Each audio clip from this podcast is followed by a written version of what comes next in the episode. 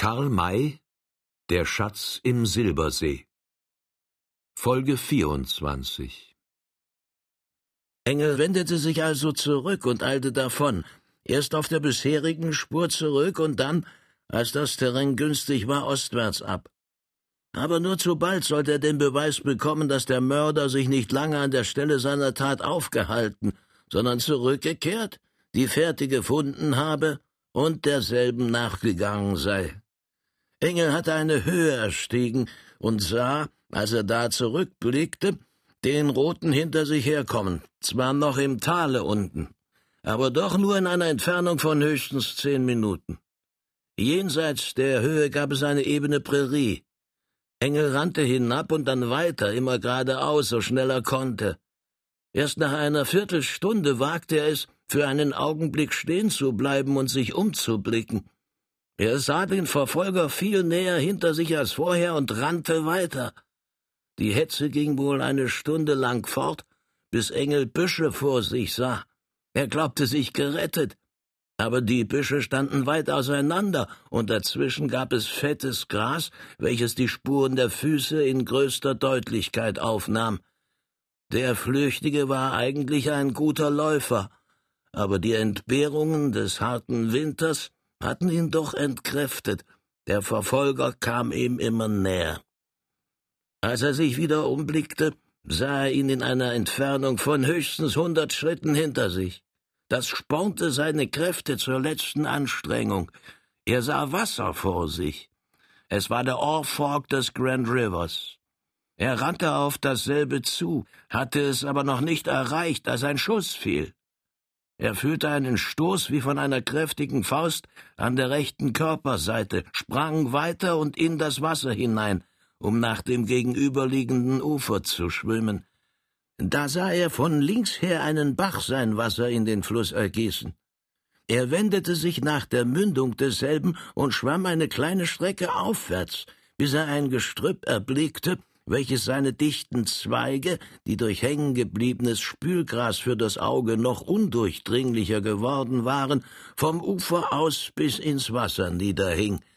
Er schlüpfte darunter und blieb dort stehen.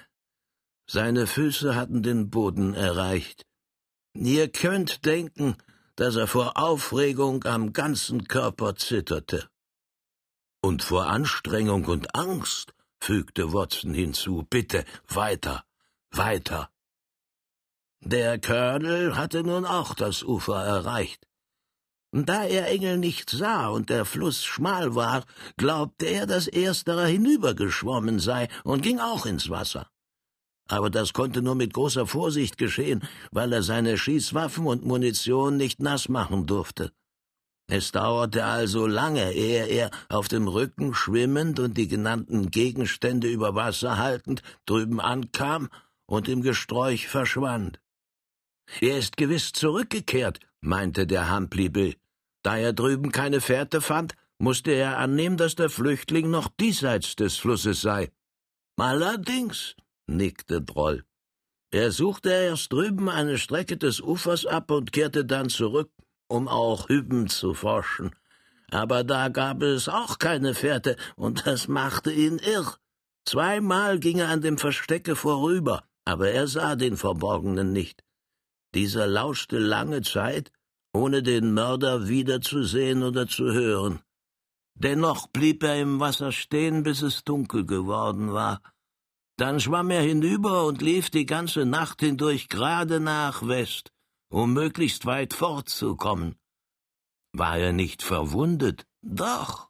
Ein Streifschuss am Oberkörper unter dem Arme. In der Aufregung und bei der Kälte des Wassers hätte er das gar nicht so bemerkt oder doch nicht beachtet, aber während des Marsches begann die Wunde zu brennen. Er verstopfte sie so gut es ging, bis er am Morgen kühlende Blätter fand, welche er auflegte und von Zeit zu Zeit erneuerte.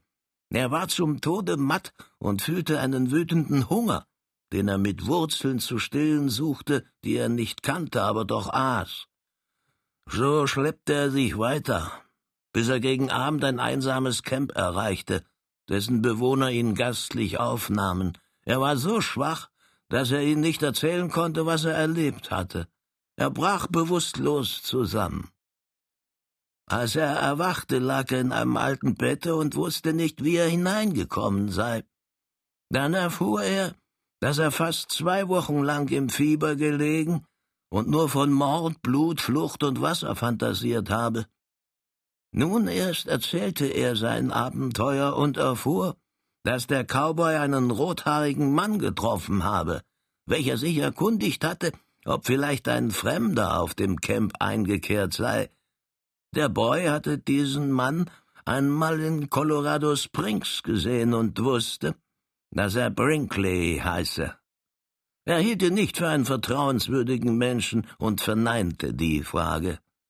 So erfuhr Engel den Namen des Mörders, denn er nahm an, dass derselbe sich ihm gegenüber eines Falschen bedient habe. Die Wunde kam ins Heilen, und dann wurde er bei einer Gelegenheit mit nach Las Animas genommen. Also nicht nach Pueblo, meinte der Schichtmeister, sonst hätte ich, als ich später dorthin kam, seine Spur vielleicht gefunden. Was tat er dann? Er schloss sich als Fuhrmann einem Handelszug an, welcher nach alter Weise auf dem Arkansas-Wege nach Kansas City ging. Als er dort seinen Lohn empfing, hatte er die Mittel, seinen Bruder aufzusuchen. In Russellville angekommen, hörte er, dass dieser fortgegangen sei, doch erhielt er von dem Nachbar einen für ihn zurückgelassenen Brief, in welchem stand, dass er ihn in Benton, Arkansas finden werde. Ah, dort! Und gerade Benton ist einer der wenigen Orte, wohin ich nicht gekommen bin, sagte Watson. Wie aber stand es mit der Zeichnung, welche er bei sich trug? Die hatte im Wasser des Orforks gelitten, und Engel musste sie kopieren. Natürlich erzählte er seinem Bruder alles, und dieser war gern bereit, den Ritt mit ihm zu unternehmen. Leider aber stellte sich bald heraus, dass jenes Erlebnis nicht so folgenlos sei, wie man angenommen hatte. Engel begann zu husten und zehrte rasch ab. Der Arzt erklärte ihm, dass er an der galoppierenden Schwindsucht leide, und acht Wochen nach seinem Eintreffen beim Bruder war er eine Leiche. Das lange Stehen im kalten Frühjahrswasser hatte ihn zum Todeskandidaten gemacht. Also hat dieser Colonel doch sein Leben auf dem Gewissen. Wenn er weiter nichts zu tragen hätte. Hier unter uns gibt es mehrere, welche mit diesem vielfachen Mörder abzurechnen haben. Aber hört, was weiter geschehen ist. Engel, der Bruder nämlich, war ein wohlhabender Mann, der sein Feld baute und nebenbei einen einträglichen Handel trieb. Er hatte zwei Kinder, einen Knaben und ein Mädchen.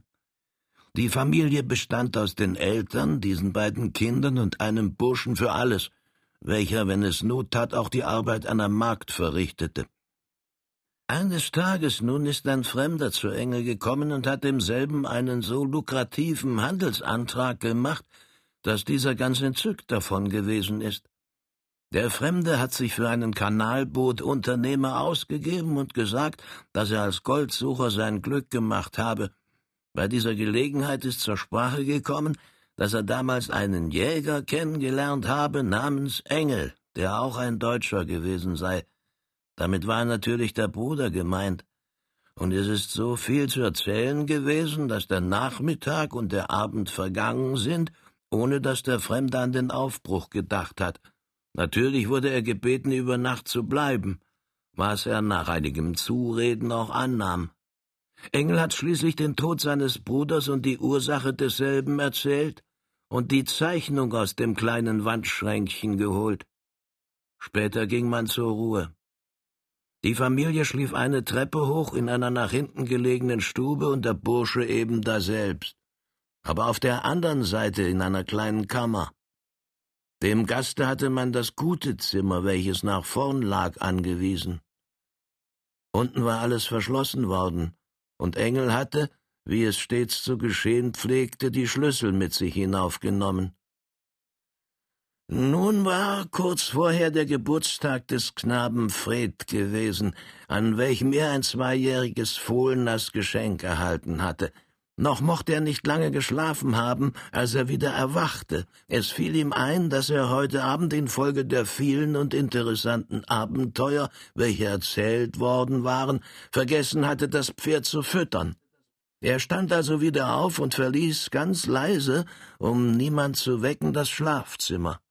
Unten schob er den Riegel von der Hintertür und ging über den Hof in den Stall. Licht mitzunehmen hatte er nicht für nötig gehalten, auch war die Küche, in welcher sich die Laterne befand, verschlossen. Er musste also im Finstern füttern, weshalb er länger als gewöhnlich zubrachte. Noch war er nicht fertig, als er glaubte, einen Schrei gehört zu haben. Er trat aus dem Stalle in den Hof und sah Licht in der Schlafstube. Dieses verschwand und erschien gleich darauf in der Kammer des Knechtes. Dort erhob sich ein großer Lärm. Der Knecht schrie und Möbel krachten. Fred rannte zur Mauer und kletterte am Weinspalier bis zum Fenster empor. Als er durch dasselbe blickte, sah er, dass der Bursche am Boden lag. Der Fremde kniete auf ihm, hielt ihm mit der linken die Gurgel zu und mit der rechten einen Revolver an den Kopf. Zwei Schüsse knallten. Fred hatte schreien wollen, aber keinen Ton hervorgebracht. Er ließ vor Schreck das Spalier aus den Händen und stürzte, eben als die Schüsse krachten, auf die Steine des gepflasterten Hofes hinab. Er war mit dem Kopfe aufgeschlagen und hatte die Besinnung verloren. Als er wieder zu sich kam, fragte er sich, was zu tun sei. Der Mörder befand sich wohl noch im Hause, darum durfte er sich nicht hineinwagen, aber Hilfe musste geschafft werden. Er sprang also über die Fenz, wobei er aus Leibeskräften schrie, um den Mann zu verjagen und von den Eltern abzuhalten, und rannte der Wohnung des nächsten Nachbars zu. Diese lag ebenso wie Engels Haus eine Strecke vom Orte entfernt. Die Leute hörten die Hilferufe, waren schnell munter und kamen aus dem Hause. Als sie hörten, was geschehen sei, bewaffneten sie sich und folgten dem zurückkehrenden Knaben. Noch hatten sie das Haus nicht erreicht, so sahen sie, dass es im Stockwerke desselben brannte. Der Fremde hatte Feuer angelegt und war dann entwichen. Die Flammen hatten so rasch um sich gegriffen, dass man schon nicht mehr nach oben konnte. Was in den unteren Räumen stand und lag, wurde meist geborgen. Das Wandschränkchen stand offen und war leer. Die Leichen, zu denen man unmöglich gelangen konnte, mussten verbrennen. Grässlich, schrecklich, rief es rundum, als der Erzähler jetzt eine Pause machte. Fred Engel saß am Feuer, hielt das Gesicht in den Händen und weinte leise. Ja, grässlich, nickte Droll. Der Fall erregte Aufsehen. Es wurde geforscht nach allen Richtungen, doch vergeblich. Die beiden Brüder Engel hatten in St. Louis eine Schwester, die Frau eines reichen Flussreders. Sie bot zehntausend Dollar Prämie auf das Ergreifen des Raub- und Brandmörders. Auch das fruchtete nicht. Da kam sie auf den Gedanken, sich an das Privatdetektivbüro von Harris und Blatter zu wenden. Und das hat Erfolg gehabt. Erfolg? fragte Watson. Der Mörder ist ja noch frei. Ich nehme natürlich an, dass es der Colonel ist. Ja, er ist noch frei, antwortete Droll, aber schon so gut wie abgetan. Ich begab mich nach Benton, um dort die Augen einmal besser aufzumachen, als andere es getan hatten. Und ihr, warum ihr? Um mir die fünftausend zu verdienen. Es waren doch zehntausend. Das Honorar wird geteilt, bemerkte Droll. Die eine Hälfte bekommt Harris und Blather, die andere der Detektiv. Ja, seid denn ihr, Sir, ein Polizist? Hm, ich denke, dass ich es hier mit lauter ehrlichen Leuten zu tun habe, unter denen es keinen gibt, dem man auch einmal auf die Fersen gesetzt wird, und so will ich sagen, was ich bisher verschwiegen habe. Ich bin Privatpolizeiagent, und zwar für gewisse Distrikte des fernen Westens. Ich habe schon manchen Mann, der sich ganz sicher fühlte, an Master Hanf geliefert und denke, dies auch weiter fortzuüben. So, nun wisst ihr es, und nun kennt ihr auch den Grund, warum ich nicht von mir zu sprechen pflege. Der alte Droll, über den schon viele Hunderte gelacht haben, ist, wenn man ihn kennt, kein so lächerlicher Kerl, doch das gehört nicht hierher. Ich habe von dem Morde zu sprechen. Hatte man vorhin über den sonderbaren Namen der Tante gelacht, so sah man jetzt Droll mit ganz andern Augen an. Sein Geständnis, dass er Detektiv sei, warf einen erklärenden Schein auf seine ganze Persönlichkeit auf alle seine angenommenen Eigenheiten.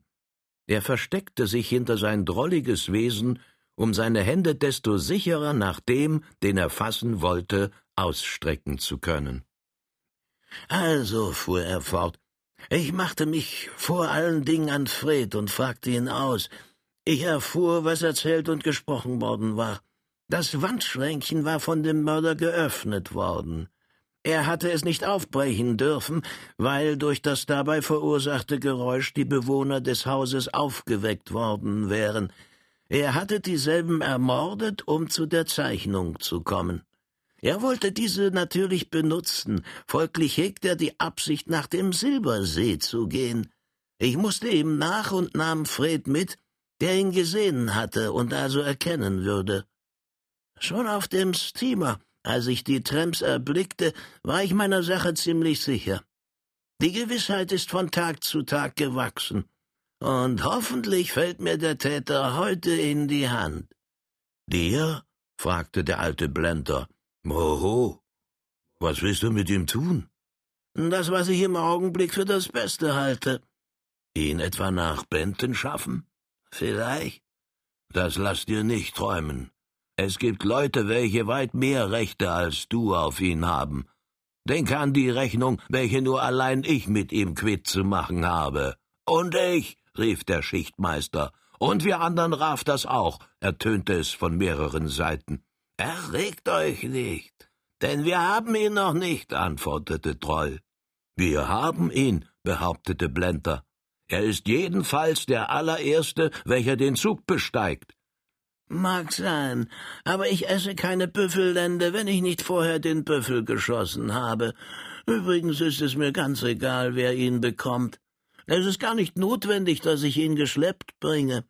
Bringe ich den Nachweis seines Todes und dass ich zu demselben beigetragen habe, so ist mir die Prämie so sicher wie mein Sleeping Gown. Für jetzt habe ich genug gesprochen und werde ein wenig schlafen. Weckt mich, wenn die Zeit gekommen ist. Er stand auf, um sich ein abgelegenes dunkles Plätzchen zu suchen. Die anderen aber dachten nicht an Schlaf. Das Gehörte beschäftigte sie noch lange Zeit, und dann gab der zu erwartende Zusammenstoß mit den Tramps ein Thema, welches gar nicht ausführlich genug besprochen werden konnte. Winnetou nahm nicht teil an dieser Unterhaltung. Er hatte sich an den Felsen gelehnt und schloss die Augen. Aber er schlief keineswegs, denn zuweilen hoben sich die Lider, und dann schoss ein scharfer, forschender Blick wie ein Blitz unter denselben hervor. Es war um Mitternacht, als die zwanzig Arbeiter zu dem Ingenieur kamen, um das Haus desselben zu umstellen. Old Firehand begab sich zu Hartley. Dieser lag schlafend im Bette, aber neben demselben saß Charwas Neger mit dem Revolver in der Hand. Er hatte anstelle des Verwundeten, welcher des Schlafes bedurfte, die Bewachung der beiden Tramps übernommen, und Old Firehand sah, dass er in dieser Beziehung keine Sorge zu haben brauchte. Er kehrte also befriedigt zu dem Ingenieur zurück und sagte diesem, dass er nun aufbrechen werde, um dem Zuge entgegenzugehen. So ist also die gefährliche Stunde gekommen, meinte Charwa. Habt ihr denn gar keine Angst, Sir? Angst? fragte der Jäger erstaunt. Hätte ich diese Angelegenheit freiwillig übernommen, wenn ich Angst hätte oder wenigstens Sorge? Ich habe nur die eine Sorge, dass mir der Colonel entgeht. Aber es ist möglich, sogar wahrscheinlich, dass man auf euch schießen wird. Noch wahrscheinlicher ist es, dass man mich nicht treffen wird. Bekümmert euch nicht um mich und haltet vielmehr während meiner Abwesenheit hier gute Ordnung. Es ist immerhin möglich, dass der Colonel einige Leute hierher schickt, welche aufpassen sollen, ob alles regelrecht verläuft. In diesem Falle würde er mit Ihnen ein gewisses Warnungszeichen verabreden. Verhaltet euch also ganz so wie gewöhnlich. Nun rief er die zwei Arbeiter herbei, welche sich an der Stelle der beiden Tramps auf die Lokomotive stellen sollten, und begab sich mit ihnen so, dass etwaige Späher es nicht bemerken konnten, auf die Strecke. Diese Arbeiter waren auf Fürsorge des Ingenieurs hin auch ziemlich wie die Tramps gekleidet. Es war vollständig dunkel, aber die Arbeiter kannten die Strecke und nahmen den Jäger in ihre Mitte. Während sie so in der Richtung nach Carlisle fortschritten, schärfte er ihnen nochmals ein, wie sie sich in jedem einzelnen möglichen Falle zu verhalten hätten. Sie erreichten den Ort, welcher telegraphisch bestimmt worden war, und setzten sich da im Grase nieder, um die Ankunft des Zuges zu erwarten. Es war noch nicht ganz drei Uhr, als er kam und bei ihnen halten blieb. Er bestand aus der Maschine und sechs großen Personenwagen. Old Firehand stieg ein und durchwanderte dieselben, sie waren leer. In dem vordersten stand ein mit Steinen gefüllter, verschlossener Koffer. Ein Kondukteur war nicht vorhanden. Es gab nur zwei Personen, den Maschinisten und den Heizer. Als Firehand die Wagen verlassen hatte, trat er zu diesen beiden und gab ihnen ihre Instruktion. Er hatte noch nicht ausgesprochen, so sagte der Heizer Sir, wartet einen Augenblick. Ich glaube nicht, dass es notwendig ist, eure Befehle vollends auszusprechen. Ich habe keine Lust, dieselben zu befolgen. So? Warum?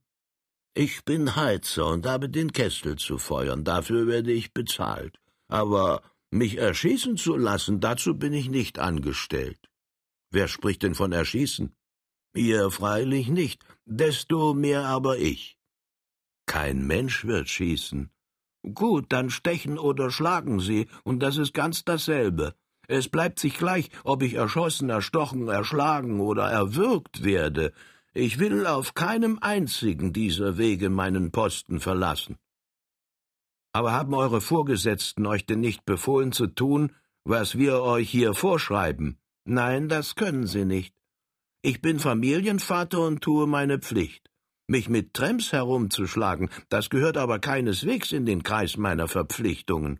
Man hat mir gesagt, dass ich mit hierher fahren und dann hören solle, was von mir verlangt wird. Ob ich es auch tue, das soll ganz von meinem Ermessen abhängen, und ich tue es eben nicht. Das ist euer fester Entschluss? Ja. Und ihr, Sir? fragte Old Firehand den Maschinisten, welcher bisher ruhig zugehört hatte. Ich verlasse meine Maschine nicht, antwortete der brave, furchtlose Mann. Aber ich halte es für meine Pflicht, euch zu sagen, dass euch doch durch irgendeinen unvorhergesehenen Umstand ein Schaden oder gar ein Unglück zugefügt werden kann. Euch nicht auch, Sir? Allerdings.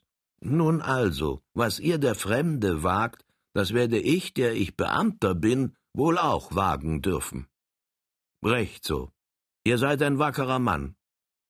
Der Feuermann mag ruhig nach Scherden gehen und dort unsere Rückkehr erwarten. Ich werde seine Stelle vertreten. Well, ich gehe und wünsche gute Verrichtung, brummte der Genannte, indem er sich entfernte.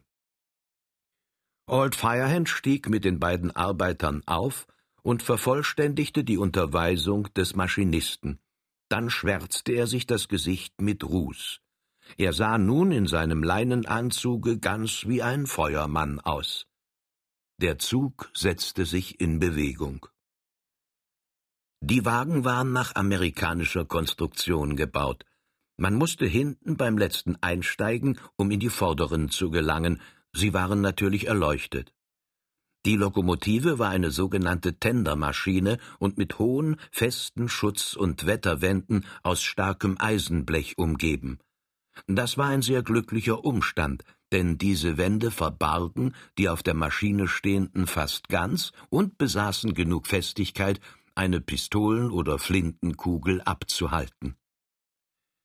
Der Zug erreichte nach kurzer Zeit Sheridan und hielt dort an.